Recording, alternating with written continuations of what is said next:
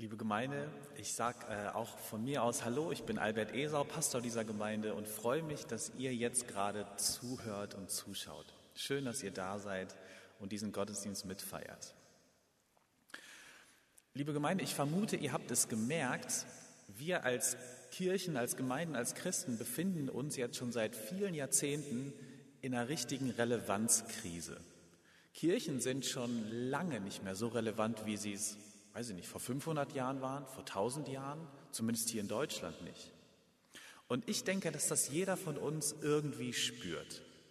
Vor 50 Jahren noch, vielleicht auch vor 40, konnte man hier in die Gemeinde gehen, wo jetzt gerade leider niemand von euch ist, und äh, man konnte sich ziemlich sicher sein, dass die ganze Sippe da ist, dass unglaublich viele Freunde da sind, ähm, Im Gottesdienst waren 350 Leute, die Chöre waren proppevoll, der Jugendblock war ganz voll. Ähm, und es hat sich natürlich gut angefühlt, so relevant zu sein für das gesamte eigene Umfeld. Es gab auch damals schon Ausreißer, natürlich, aber das waren dann eben die schwarzen Schafe. Das waren die Ausnahmen, die die Regel bestätigt haben. Heute ist das anders. Jeder von uns hat in seinem engsten Familienumfeld und Familienkreis Menschen, die entweder nicht mehr oder kaum noch in den Gottesdienst gehen oder die sich sogar bewusst und ausdrücklich vom christlichen Glauben distanzieren. Die sagen, das, damit habe ich nichts mehr zu tun, das ist nicht mehr meins. Wir haben Leute um uns herum, die sich mit Zweifeln rumtragen und die Fragen stellen und sagen, ich verstehe das nicht, ich verstehe das nicht am christlichen Glauben oder an Gemeinde. Ähm, und dann gibt es natürlich auch Leute, die Gemeinde und Christentum überhaupt gar nicht mehr interessieren. Das ist schon längst kein Thema mehr für die. Äh, die denken darüber nicht mehr nach und sie reden auch nicht mehr drüber. Auch die Leute haben wir in unserem engsten Umfeld. Die Relevanzkrise findet ja nicht irgendwo in der Gesellschaft draußen statt, sondern die ist hier bei uns angekommen. Wir spüren sie, unsere Kinder, unsere Freunde, unsere Ehepartner fragen, glaubst du das alles eigentlich wirklich noch? Wie geht es dir eigentlich damit? Mir fällt das total schwer. Es bröckelt einfach gewaltig. Es bröckelt in allen Kirchen heftig.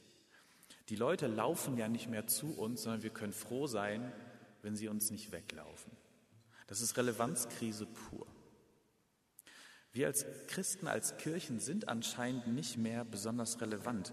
Wir sind gar nicht mehr die erste Adresse, schon lange nicht mehr die erste Adresse wenn Menschen geistliche, spirituelle Fragen stellen. Wenn Menschen über Gott, über den Sinn, über das Leben und ihren Lebensweg nachdenken, dann denken die nicht zuallererst an Christen oder Kirche und denken, da, da müsste ich mal nachfragen, die haben mir mit Sicherheit was zu geben. Es ist auch schon längst nicht mehr normal, in den Gottesdienst zu gehen, regelmäßig, geschweige denn ganz engagiert in der Gemeinde mitzuarbeiten. Man kann auch schon länger nicht mehr einfach an den Arbeitsplatz gehen und wissen, da treffe ich Leute, mit denen kann ich mich über mein Glauben, über das Gebet und solche Themen unterhalten. Die Frage ist, wie geht ihr damit um? Was macht das mit euch, dass das so ist? Dass es nicht total selbstverständlich ist, zu einer christlichen Gemeinde zu gehören. Dass unser Glaube von Menschen in unserem Umfeld direkt oder indirekt in Frage gestellt wird. Wie geht's euch damit? Wir sind damit direkt beim Thema und bei dem Bibeltext, den ich euch in ein paar Minuten vorlesen möchte.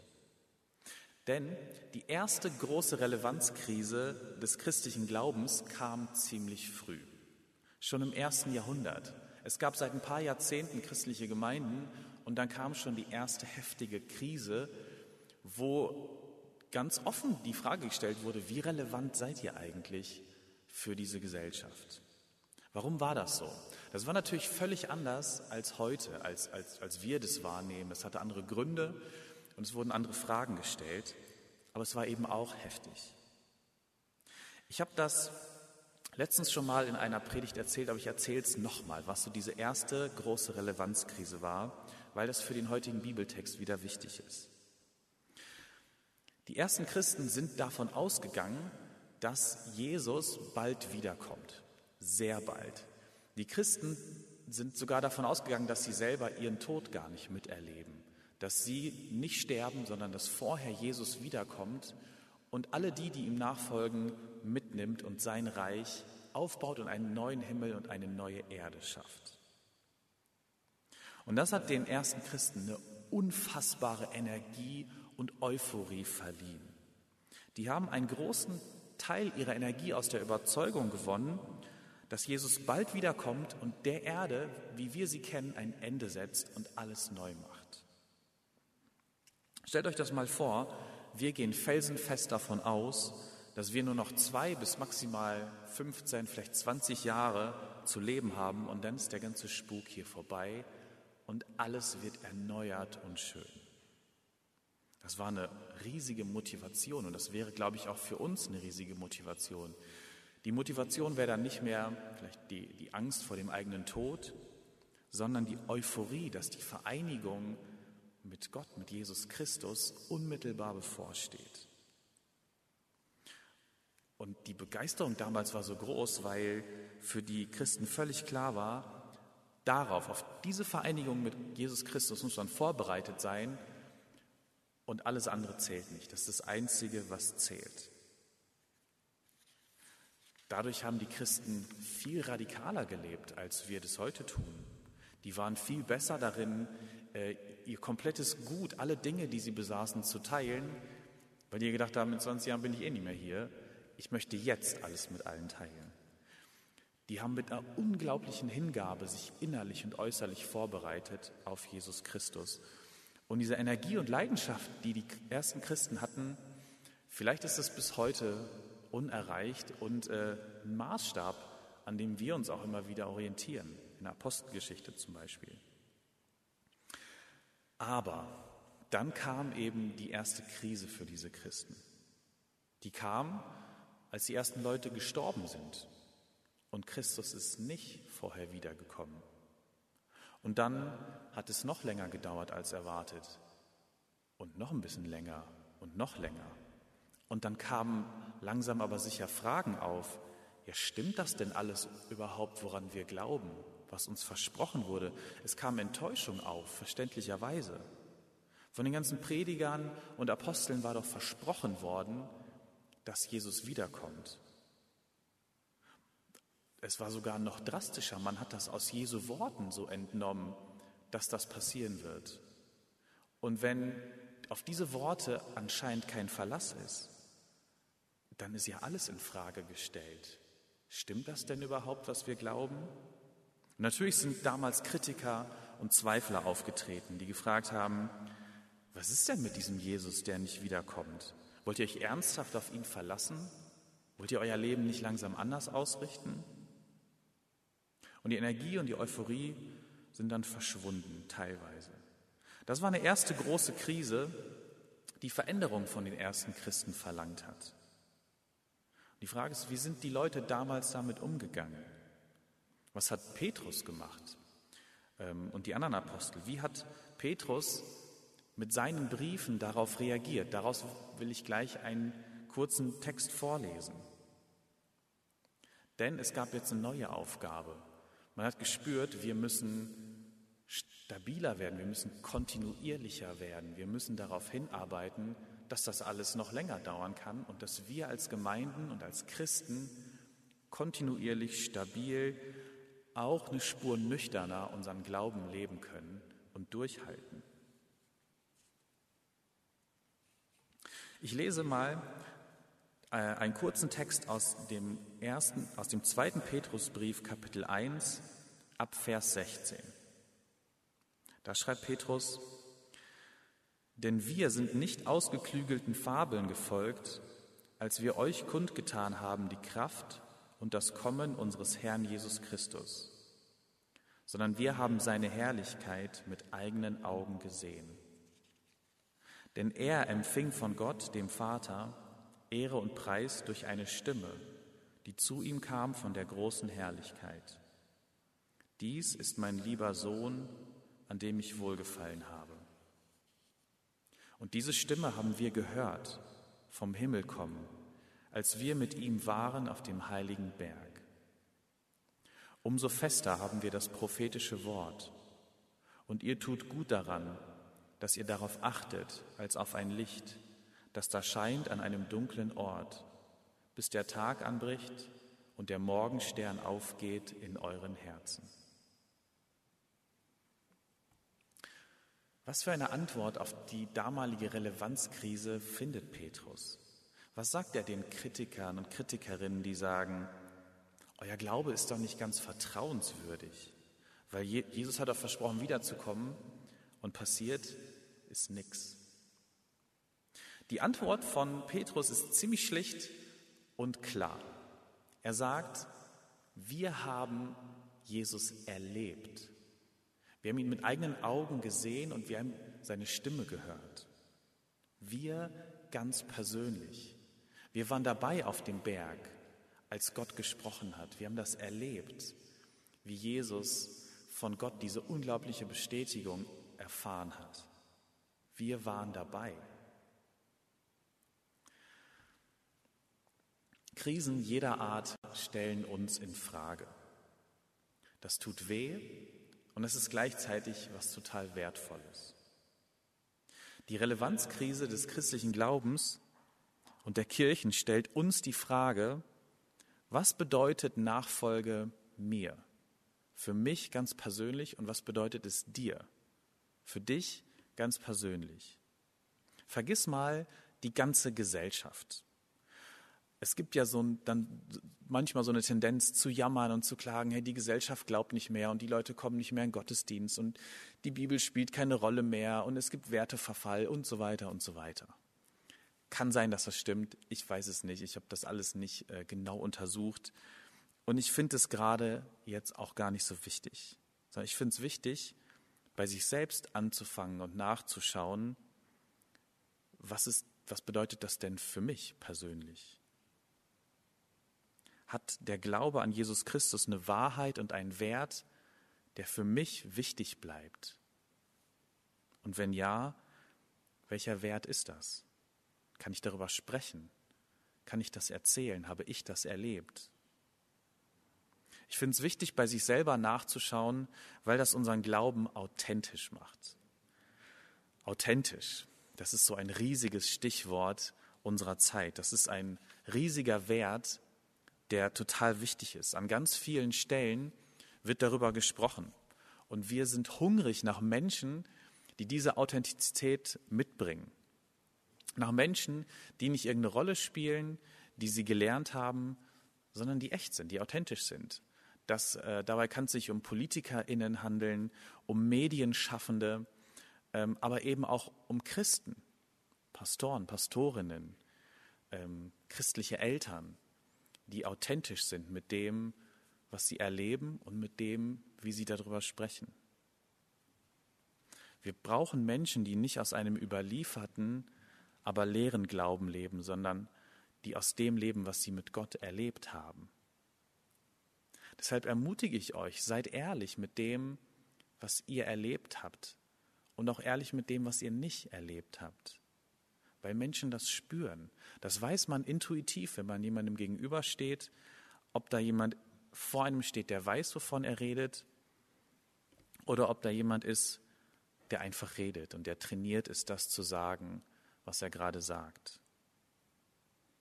Ein großer Teil der Relevanzkrise von uns Christen ist nämlich auch, dass wir große Worte in den Mund nehmen, aber da steckt keine Erfahrung, kein Erlebnis hinter. Es ist eben nicht so wie bei Petrus, der sagen konnte, ich habe gesehen, ich habe es erlebt, ich war dabei.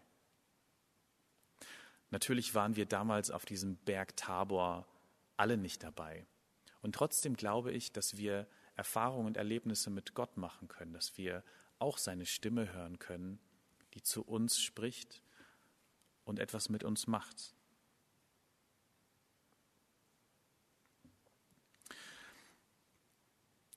Es ist ja so, ähm, dass diese großen Themen wie Gnade, äh, Befreiung, Liebe, Freiheit, um die es auch im Christentum geht, dass die immer eine Relevanz haben werden. Das hört gar nicht auf. Ähm, um diese Themen wird es ja Menschen immer, immer wieder geben. Die Frage ist nur, ob die Menschen, die über diese Themen sprechen, die diese Worte in den Mund nehmen, etwas davon erlebt haben und etwas davon verstehen.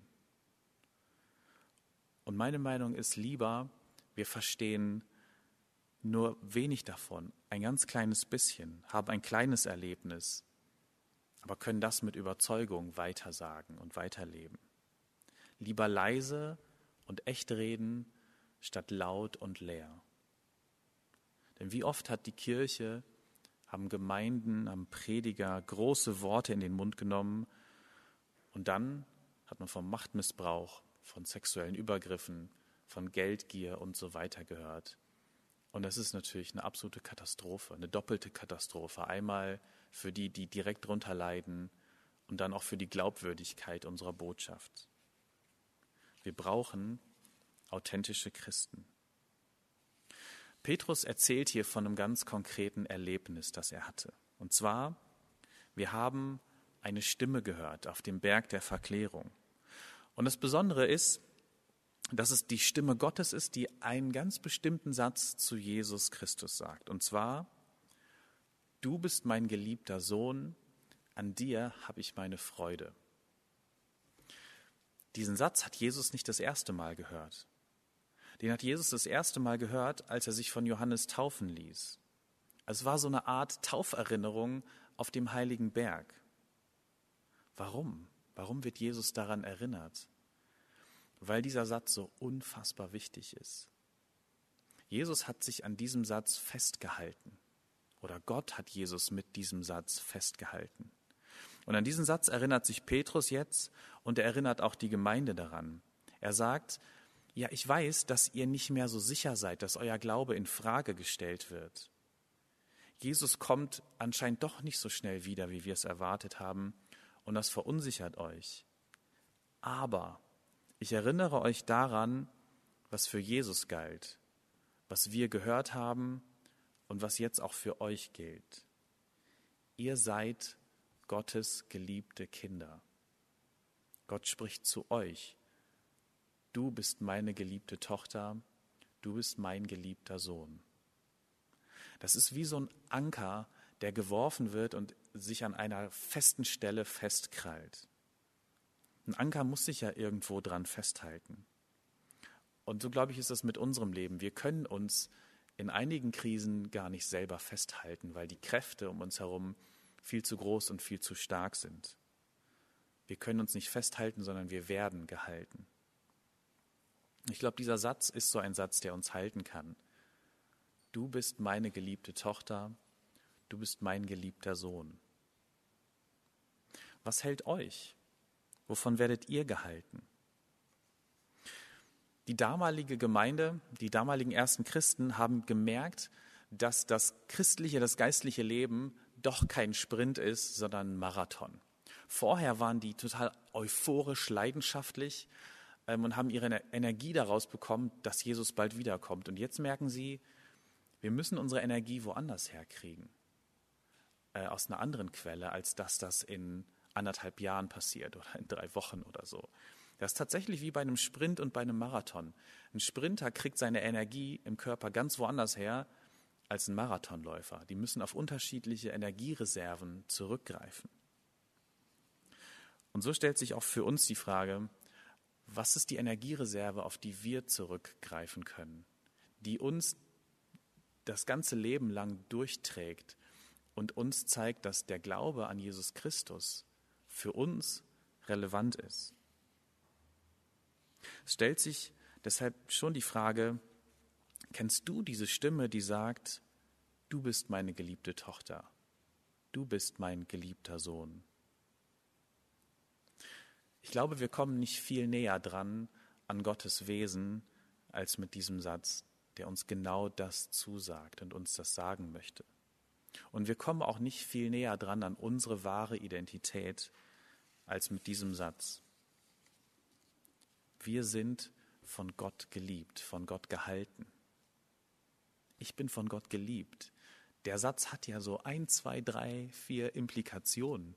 Der verändert eine Menge, vielleicht verändert er alles. Wenn der, der alles gemacht hat, der mich gemacht hat, wenn der mich hält, wenn der tiefste Grund von allem wirklich die Liebe ist, dann bin ich geborgen, dann bin ich sicher, dann brauche ich mich nicht von Angst leiten lassen. Es macht einen Unterschied, diese Stimme zu kennen und diesen Satz zu verinnerlichen.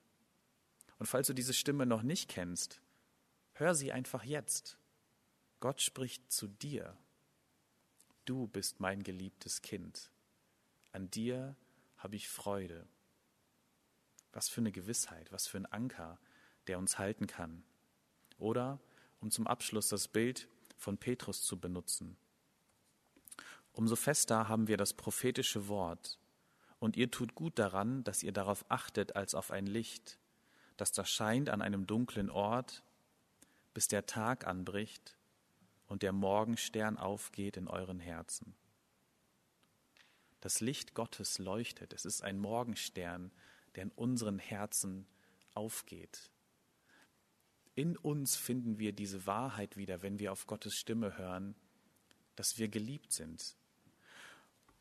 Und ich glaube, wenn Christen das, das erleben, wenn sie das erfahren, wenn sie diese Stimme hören, dann hat das eine unglaubliche Relevanz. Dann hat das auch eine Relevanz für die Menschen um uns herum. Dann färbt es ab wie so ein Teebeutel, von dem Brigitte erst gesprochen hat, auf unsere Umgebung, weil Menschen das spüren, weil sie sich danach sehnen, ähm, diese Kraft und diese, dieses Licht Gottes ähm, selber zu erleben. In dem Sinne mache ich euch Mut, ähm, danach zu suchen, was euch, was euch hält, was euer Anker ist und äh, diese Stimme zu entdecken, die sagt, du bist mein geliebtes Kind. Amen.